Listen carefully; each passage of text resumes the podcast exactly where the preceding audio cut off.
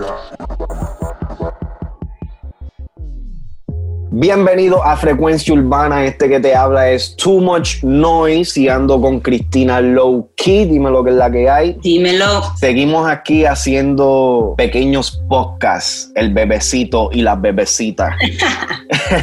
bueno, hoy el tema que tenemos es, un poquito controversial, depende de cómo, de cómo lo vean.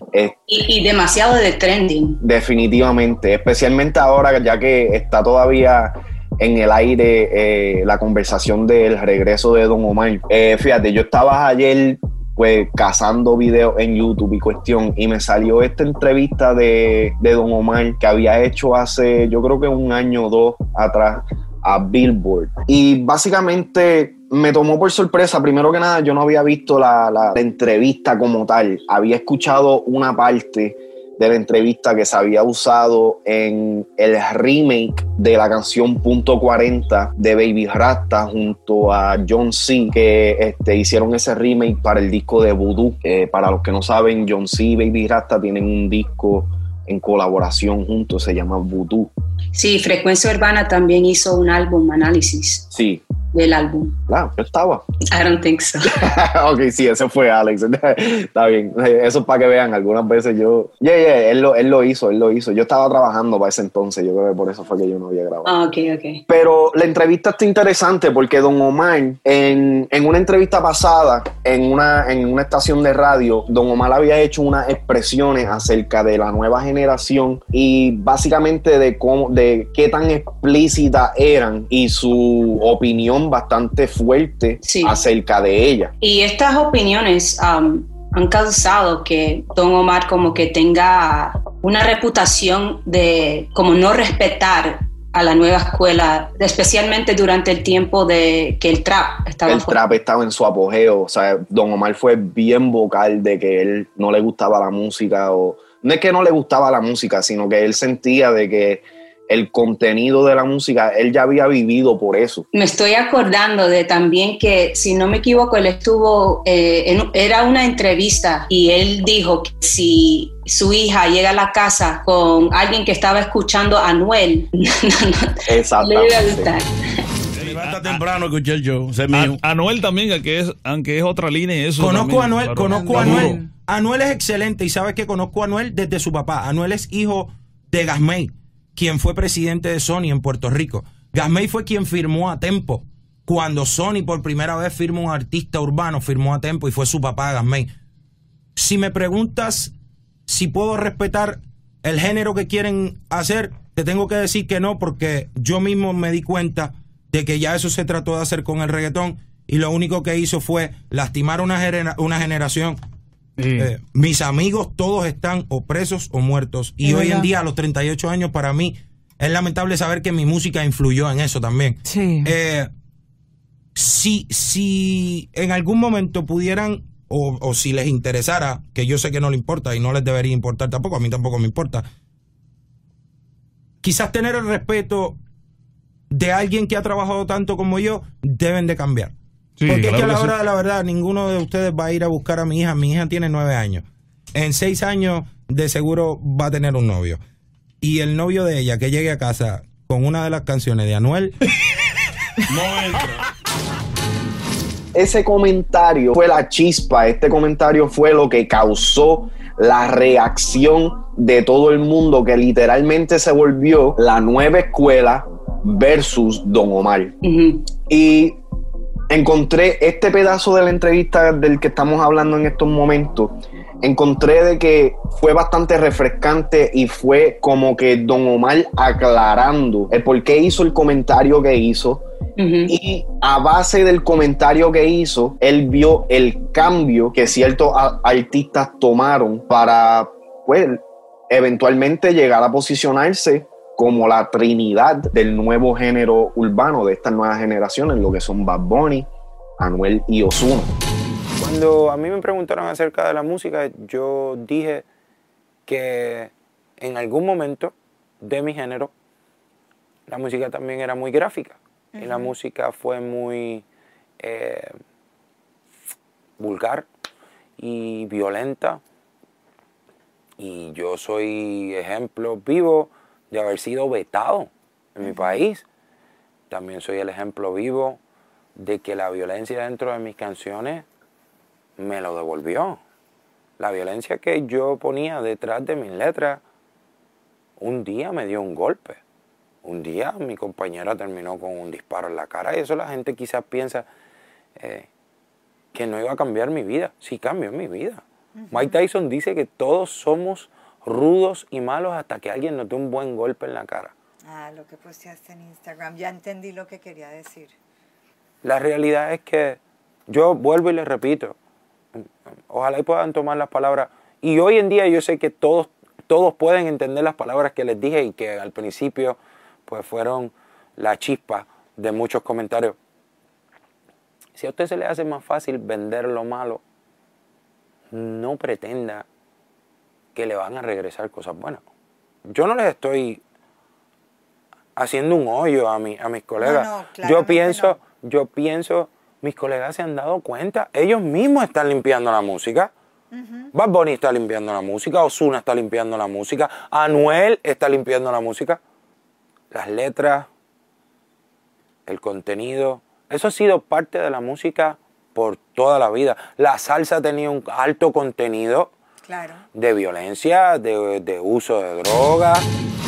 Don Omar admite que la música ha influenciado en su propia vida. Se cuenta como ejemplo el poder que nosotros como fanáticos le damos a la música sobre nosotros mismos. Un, quote que él dice, que yo me, acuerdo cuando él hizo el tweet, ese, ese quote famoso de Mike, de Mike Tyson que dice, este, tú sabes, las personas son bravas y duras hasta que viene alguien y, los para, los para en seco. No es hasta que, no es, no es, hasta que tú recibes un golpe fuerte que tú te paras a, a, reflexionar eh, las acciones y las cosas que tú estás haciendo y cómo afecta a las otras personas también. Y pues Don Omar ha sido vivo ejemplo de eso. Don Omar viene de una generación donde pues exactamente el, el reggaetón como tal era bastante explícito, era bastante violento y Don Omar se vio también en, en posiciones donde muchas de las veces su música no solamente influía a otras personas, sino él vio el impacto que obtuvo eh, las personas cercanas a él. Él mismo menciona ahí en la entrevista de que una amiga de ella recibió un tiro en la cara. Si está viva o no está viva, no, no estoy muy seguro de eso, pero eso cambia tu perspectiva de cómo tú ves las cosas y cómo, cómo sigues interpretando eh, tus acciones y tus cosas. Sí, algo que él dijo es que la violencia siempre te va a pagar. O sea que si tú incluyes en, tu, en tus canciones líricas que son violentos o que hablen de violencia, tú vas a recibir el pago. Y esa es la pregunta que, que quiero hacerte, Too Much, ya que tú eres un artista, tú, tú escribes tus canciones. ¿Tú crees eso? ¿Tú crees que, como se dice, vas a cosechar lo que siembras o what goes around comes around, dicen las personas o usan la palabra karma? Lo que tú das, tú vas a recibir. ¿Qué, qué te parece? Esa Mira, yo, yo soy yo soy fiel creyente de la ley de atracción. He estado mis últimos 10 años de vida. Mami ha sido una pieza fundamental en ese área y ha introducido toda esta nueva ideología en mi vida y me ha dado la oportunidad de ver la, vida de una manera diferente y la ley de atracción es, es, bastante poderosa y a través de todos estos años me he dado cuenta de que hay muchas cosas que hacen sentido. Una de ellas es lo que tú pones afuera al universo eh, se manifiesta. De una manera u otra, energías ya sea indirectamente o directamente, se manifiestan alrededor de lo que tú estás poniendo afuera. Si yo hablo mucho de pistola y de droga y de toda esta pendeja, se va a abrir la línea de comunicación. Tú eres de eso, sea, Tú sabes bregar con eso. ¿Qué tú sabes de eso? Va a llegar el momento donde va a haber alguien que te va a probar. Ok. ¿Me entiendes? Y entonces ahí tú tienes que demostrar si tú sabes de eso o no. Y la cuestión es que cuando tú, si tú estás hablando de este tipo de cosas, especialmente de la calle, donde hay ciertos códigos y donde los reglamentos son un poquito más estrictos, una vez se den cuenta de que de eso no es lo que tú eres o de eso no es lo que tú vienes, pues sí, puede causarte problemas. Y no solamente te puede causar problemas a ti, te puede causar problemas a las personas que, que están alrededor tuyo. Por eso yo como artista me doy la tarea de ser bien cuidadoso con muchas de las cosas que digo y, y, por eso es que cuando yo escucho a los artistas y soy bien crítico de los artistas que no vienen de ese mundo, pero sí es lo que lo que están poniendo afuera, sí es lo que, lo que tratan de representar. Eh, todo este caso con Tecachi es uno de esos casos del que yo he sido bastante abierto con de lo que pienso de, él y, y, de la situación como tal. Porque yo no te voy a coger pena si tú eres una persona que te estás poniendo en una situación donde tú sabes que tú no vas a poder dar pie con bola. Eso es lo que dijo Arcángel también. Exactamente. en sus historias, cuando decía, si tú no eres de calles y vete a estudiar. Literal. Y otra cosa es, esa, esas expresiones de Arcángel, él no está menospreciando el que tú no seas calle y te vayas a estudiar. ese también fue otro, otro mis conceptos, otra cosa que la gente como que, ah, pero el estudiar no te hace a ti menos persona, lo mismo que el ser calle no te hace más persona. Esto que, que Don Omar está expresando aquí, estos artistas se han, se han dado cuenta que ciertos aspectos que ellos quieren glorificar no necesariamente le están trayendo los frutos que ellos piensan o que ellos creen que le van a traer. Estos artistas para llegar a mantenerse, para llegar a, hacer lo que son hoy día, tuvieron que hacer el cambio. De que al principio el ser explícito le ayudó y les dio un poquito más de genuinidad, sí, obligado. Sí. Pero como todo artista, llega un punto donde hay que evolucionar y para llegar a cierta, a, otro, a otra audiencia, a un número más grande de personas, tú tienes que moderar de la forma que te expresas o todo eso. Siempre manteniendo tu genuinidad, pero con un poquito más de dirección. Al principio, cuando Anuel y Bad Bunny habían empezado, toda esta dinámica de ser así de explícito lo que sea, les daba un auge de, o sea, a mí no me importa lo que estén hablando de mí, yo hago lo voy que a me hacer, da yo hago lo que me da la gana y así es como lo voy a hacer. Para el principio de la carrera de un artista, eso hace sentido. Ahora, luego ya tú eh, recibes cierto estatus y llega a un estándar. Lo vimos con Bad Bunny, lo vimos con Anuel, lo vimos con Osuna y lo hemos visto con muchos de los otros artistas, hasta los más nuevos que están entrando en estas nuevas generaciones, se han dado cuenta que lo, lo súper explícito ya no es igual de fructuoso que como era en el 2015 cuando explotó el trap. Y hablando un poco de cambiar la música, como dijo Don, que están cambiando la música. Ah, una cosa que yo veo especialmente en Bad Bunny, que él está incluyendo un mensaje en sus canciones. Por ejemplo, la canción que él incluyó el mensaje de um, abuso doméstico. Solo de mí, que ese tema está súper cabrón. Y esos son los tipos de, de canciones que ganan que ganan premios.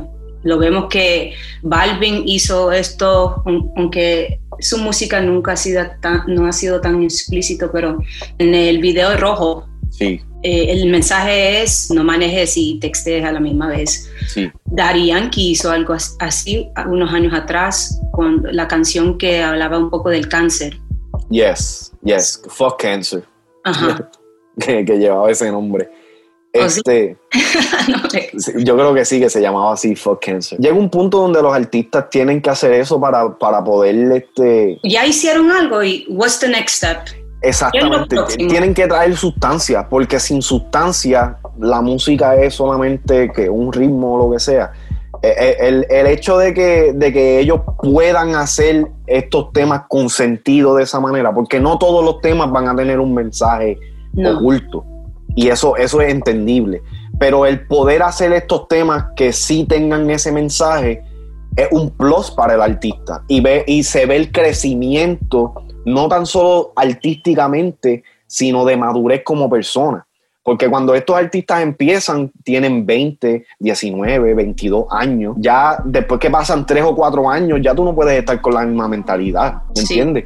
Yo, yo a mis 20 era mucho más al garete de lo que soy ahora y me expresaba mucho más al garete de lo que me expreso ahora. Sigo, sigo expresándome un poquito más, eh, un poquito más suelto, lo que sea, pero créeme que si tú hablas con Too Much Noise del 2010 al 2020, la dinámica es totalmente diferente y eso es parte, es, parte del ser humano. Ahora, esta, esta conversación abre el tema, que es lo que quiero tocar rapidito aquí, de qué tanto influye la música en la vida de una persona. Debemos nosotros como fanáticos exigir más discreción lirical de parte de los artistas para proteger nuestra sociedad o nosotros somos los responsables de utilizar esta narrativa como justificación. Me explico. Siempre se ha dicho de que, ah, yo no quiero que mi hijo escuche esta música. Que si, esta, si mi hijo escucha esta música, eh, esta música es de delincuente, esta música es mala, esta música es esto, esta música es lo otro sí hay cierto punto donde, eh, como las películas o lo que sea, hay cierto rating que se le tiene que dar a, la música o lo que sea. Y sí hay, hay ciertos niveles de edad para los niños en poder este, entender de lo que se está hablando en una, en, una canción o lo que sea, especialmente en los temas más explícitos sexualmente o, violentamente. Pero somos nosotros los padres o somos nosotros como personas adultas los responsables de enseñarle a los niños la diferencia entre bien y el mal? Yo creo que la responsabilidad cae sobre los padres primeramente. Monitorear lo que, lo que los hijos están viendo, escuchando, hasta cartoons. No podemos tener una excusa y decir, ah, es la culpa de Don Omar, es la culpa de Bad es la culpa de Anuel. No, es la culpa de nosotros, porque no estamos vigilando lo que ellos están escuchando o viendo, porque cierto material es para adultos, es para personas que ya son uh, lo suficientemente maduros para entender el contenido y entender que, ok, si yo estoy escuchando una canción, vamos a decir, de, de Notorious B.I.G., de, de Jay-Z, de Anuel, uh, yo entiendo que sí, yo puedo estar cantándolo, pero no significa que yo me voy a buscar un, un Glock, un, shotgun, un, un 40, ¿me entiende? Yo entiendo las consecuencias de, de eso. Lo mismo con lo que es las drogas o algo asociado con, con droga. La música tiene cierto rating también, de la misma manera que las películas tienen el rating de PG, PG-13, R, X, doble X, triple X. O sea, tú no vas a dejar a un niño ver una película pornográfica. ¿Por qué entonces dejarlo escuchar música pornográfica. El mi concepto de que porque es música no tiene rating o lo que sea, para mí es como que de qué tú hablas. el, contenido, el contenido de, la letra, el contenido del concepto de lo que se está hablando es el rating. Ahí tú tienes cómo evaluar si es apto o no apto para, para un niño o para cierta audiencia o lo que sea. Por eso es que eh, Zafaera no se toca en la radio. Por eso es que una película de, de, Mia Khalifa no se ve en el cine. El misconcepto que tienen las personas de que si no se ve no hace daño, yo nunca he entendido eso. Yo como padre, yo me doy la tarea de que si yo estoy con mi hijo, con mi hija, y estoy escuchando la música que a mí me escucha, de que, que a mí me gusta, perdón, yo me doy la tarea de instruirles de enseñarles, mira, ¿por qué están hablando de esto? Si ellos me preguntan, y aunque no me pregunten, sea, Esto significa esto, esto es bueno, esto es malo, ¿por qué es bueno, por qué es malo? ¿Me entiendes? Tiene que haber alguna, alguna línea de comunicación y de educación entre padre e hijo, madre e hijo, en donde tú sabes, donde tú puedas guiarlo, porque eventualmente Va a llegar el, tú tienes, tú tienes un nene, yo tengo una nena. Va a llegar el punto donde nosotros no vamos a, a, poder estar pendientes de todo lo que ellos hacen. Eso sí es verdad. Está en nosotros, en los primeros años de su, de su crecimiento, poderles enseñar la diferencia entre el bien y el mal y dejar que ellos eventualmente, you figure it out que ellos mismos sean los que pasen por el proceso. Y entonces la música, nosotros como, como fanáticos, tenemos que dejar de ponerle esa, esa presión a los artistas de que, ah, tienes que hacer este, música menos explícita, tienes que hacer un poquito de música más limpia o lo que sea. Mira, ya estos artistas ya crecieron, ya pasaron por ese área donde ellos tienen que estar limitados. Libertad de expresión, exacto. Y si tú vas a expresarte de una manera explícita, entonces como artista tienes que entender que no, no vas a sonar en el radio quizás no, no, seas invitado a los premios o no, no, te van a reconocer. Entonces, esas son las consecuencias que el artista tiene que tomar la decisión, si está dispuesto de entender que si, ok, si tú vas, te vas a ir por la línea explícita, que van a haber también consecuencias en eso. Yo creo que muchos artistas a, a este nivel entienden eso. Lo que yo siento que no lo entienden son los mismos fanáticos. Los mismos fanáticos se preguntan por qué X artista no es tan reconocido, no es más reconocido. Si tú escuchas su música, tú puedes más o menos asociar el por qué no están a otro nivel o lo que sea. Y siempre, siempre hay su, su excepción. Siempre va a haber un artista que no importa cómo se exprese o lo que sea, la gente, la gente va a, a buscarlo o lo que sea podemos ver a, a Bad Bunny en este caso, si tu novio no te mama el culo, para eso que no mames, y eso se ha vuelto esa es una pendeja. Mira a Anuel. Anuel en sus principios era tachado como que el diablo. O sea, este cabrón, o sea, es la mala influencia de la mala influencia. Y quizás le puso un target on his back. Obligado. Pero entonces ahora te pregunto yo a ti, ¿eso lo hace menos personas? Tú no sabes lo que es esta persona, en este caso Emanuel, tú no sabes lo que esta persona ha pasado para llegar a este punto donde él siente que para sentirse libre él se tiene que expresar de esta manera. Mm. Sí, yo, no, yo no creo que lo hace, menos persona, es su forma de articularse. Y la verdad es que quizás yo no hable como él, pero yo canto sus canciones. Entonces sería, yo sería un hipócrita diciendo que hay, porque él habla así y después cantar sus canciones. Algo te gusta de él, Exacto, exacto. Y algo te, te llamó la atención. Y... No, mira, mi, mi pai, mi pai es una de las personas más malas que yo conozco en esta puta vida. o sea, él, él, maldice por todo. Pero él, él, él, él ha sido excelente padre. Maldice con cojones. Pero eso no le quita sus cualidades de, de, buena persona. Y eso es como que el misconcepto que hay entre las personas entre los fanáticos de, de, pensar automáticamente de que porque estos artistas dicen las cosas que dicen, pues automáticamente ya son una, un, un, problema para la sociedad. Y Don Omar dice algo, para, para ir terminando esto ya, Don Omar dice algo al final de la entrevista que yo también pensé que fue extremadamente wow. Yo no estoy diciendo que la culpa es del exponente. Yo no estoy diciendo que la culpa es de quien escucha. Uh -huh. Yo lo que estoy diciendo es que los seres humanos somos seres humanos, somos seres programados. Yo entiendo por eso de que las personas escuchan lo que quieren escuchar y depende de cómo ellos vean su situación, van a reaccionar. Si lo que ellos escuchan es algo con lo que ellos se pueden relacionar, sí, obviamente van a actuar más a favor de lo que están escuchando y viceversa. Algo que yo quería preguntarte, en ciertas partes, Don Omar, haciendo todas las expresiones que él hizo en este interview, ¿te suena un poco hipócrita él decir ciertas cosas? Porque básicamente para mí cuando yo lo escucho, lo que yo escucho es que él está diciendo que, que la calle o la conversación de, o el hecho que están hablando de pistola, de Glock, de todas esas cosas, que eso es malo. Pero quizás otra persona diga, bueno, lo que Don Omar habla en sus canciones es malo, porque es promocionando básicamente sexuality, la infidelidad, yo no, yo no conozco todo, todas las canciones de, de, Don Omar, no conozco todos los temas, pero en eso sí yo dije,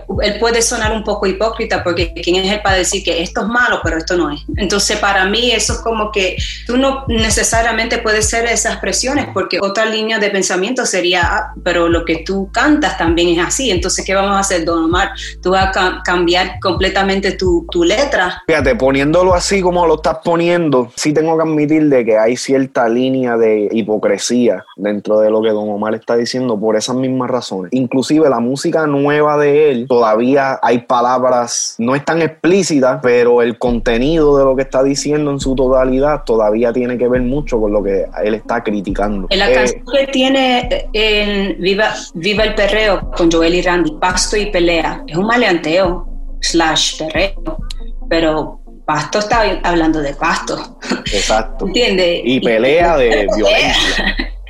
Entonces, no entiendo.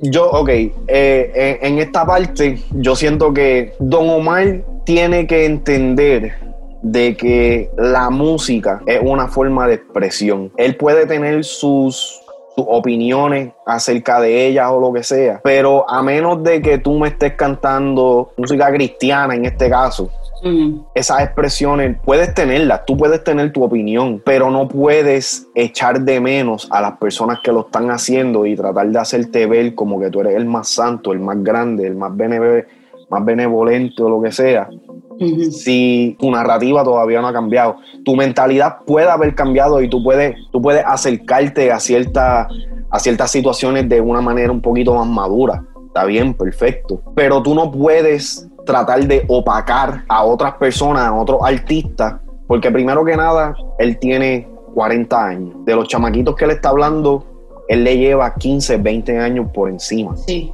So, tú tienes que darle el tiempo a estas personas a poder pasar por las experiencias que tú pasaste que te han llevado a que tú pienses de esta manera. Tú no puedes pretender que tú con 40 años, habiendo vivido 40 años de, de, de revoluces y de mierda, pretender de que un chamaquito de 20, 25, 27 años entienda las mismas cosas como tú las entiendes, porque no han pasado, no han tenido la oportunidad de pasar por el tiempo, el proceso de crecer en ese área. Es imposible. Es como yo pretender de que nuestros hijos entiendan que, este, qué sé yo, que, que- lavarse los dientes todos los días es bueno, si todavía ellos no entienden ni lo que es levantarse y, y- y abrir los ojos. Nosotros tenemos 20, 30 años de experiencia, ellos tienen que 4, 5 años. Sí, y no están conscientes de todo lo que está pasando a su alrededor. Exactamente, Entonces, todo es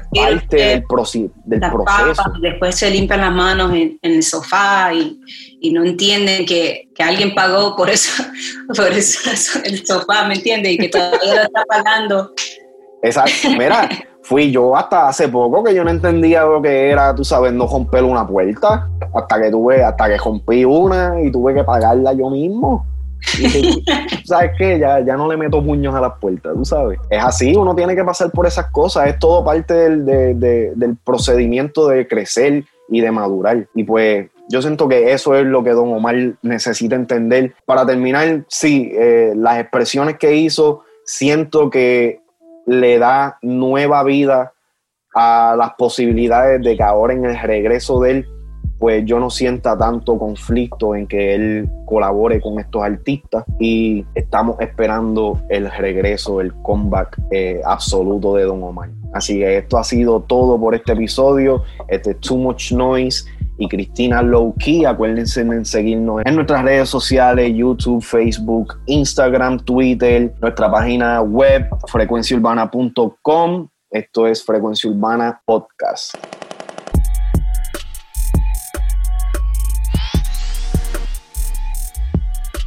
Frecuencia